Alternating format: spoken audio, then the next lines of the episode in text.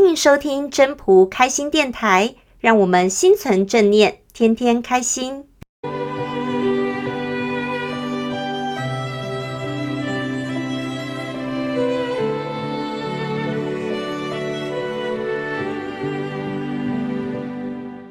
各位朋友，大家好，我是主持人 Maureen。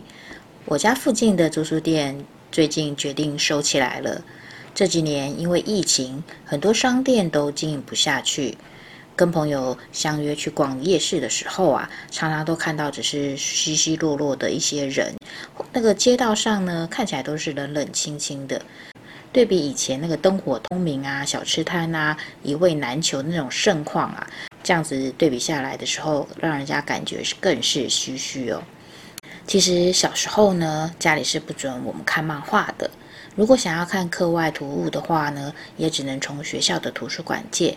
所以等到我自己年纪大了一点的时候，当同学带我去那个租书店的时候，哇，当时可真是大开眼界啊！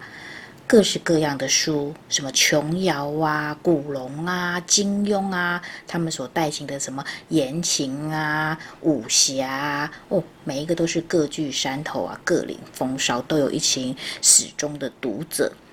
之后后来朱书店就进了一些翻译的什么罗曼史小说啊、轻小说啊，还有漫画之类的。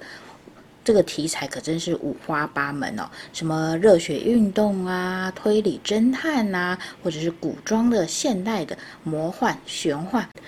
到后来的时候呢，还结合了 DVD 这些影片的租借啊。反正就是，你就只需要花一个少少的钱，就可以在书店里面内阅，或者是把东西带回家里面，回家全家同乐这样子。想要看的书，想要看的电影啊，在那里呢，几乎都可以找得到。可以说，租书店就是我的一个备用的精神粮仓啊，在成长的路上一路伴随着我成长。我还记得在租书店全盛的时候啊，只要是当红的作者一出书，不管是漫画作者还是小说作者，老板呢，为了要应付客人啊，可能一本书就会进个十几本、二十本的这样子进。如果你这个租书店还是位在那个学区附近的话，有些老板为了要抢客源，甚至还会。把那个漫画进了上百本，我都有听说过，就是为了要让客人能够在第一手的时间可以看到书这样子。可是随着这个网络的兴起啊，那个智慧手机啊、平板啊，人手一机嘛，又加上那个搭配了吃到饱的方案。所以让人呢可以无时无刻的都可以使用这些呃三 C 产品，所有的什么日常生活的所需要的东西，你都可以在手机上面按就可以按一按就可以完成了嘛。那小说、漫画这些影片不用说，也是可以在手机上面观赏的。也可以说山西产品的崛起呢，就让人可以利用一些零碎的时间，随时随地的阅读，不分地方、不分时间哦，就可以阅读、吸收资讯这样子。但这么方便的时候呢，也让租书店从最早期的那个盛况啊，四千多家的租书店，渐渐关到的这几年，大概只剩下一两百家了。我相信很多人应该是跟我一样，还是很喜欢这种实体的书哦，喜欢这个书的味道、纸张的味道，喜欢那种翻书的感觉哦。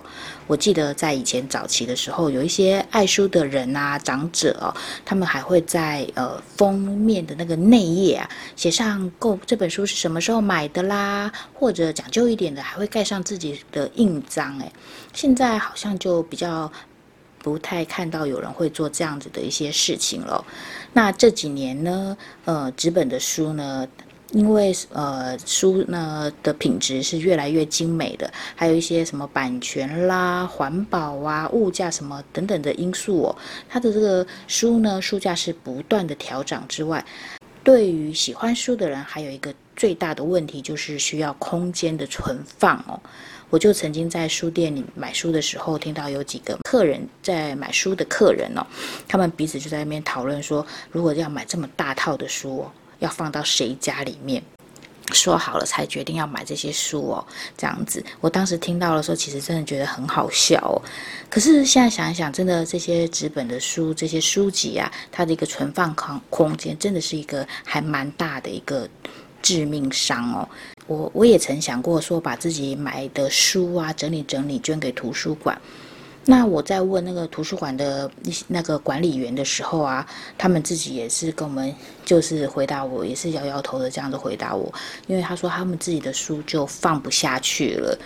所以我觉得纸本的书到随着这个时代的变迁呐、以后大概就只能有变成一个收藏的用了，因为很多东西都可以在网络上、在手机上面找得到。那这个租书店不用说了，这个行业呢也走入历史，也只是剩下一个时间的问题了。在《道德经》第五十章说了“出生入死”嘛，虽然讲的是人的从出生开始就就是走入死亡哦，但租书店这个行业呢，从最先一早开始的几家，渐渐的走到了兴盛，然后呢又慢慢的这几年。步入了凋零衰亡哦，作为身在其中的一个见证人吧，也是也有各种的滋味上心头啊。嗯，怎么说呢？就是有一种呃，夕阳无限好，只是近黄昏的一种感慨呀。今天呢，我就跟大家闲聊到这边喽，我们下次再见啦。谢谢大家的收听。要是你喜欢今天的分享，请记得帮我按赞、订阅，还要打开小铃铛。如果你是在 Pocket 收听的，除了订阅跟分享之外，也别忘了给五颗星的评价哦。我们下次再见喽，拜拜。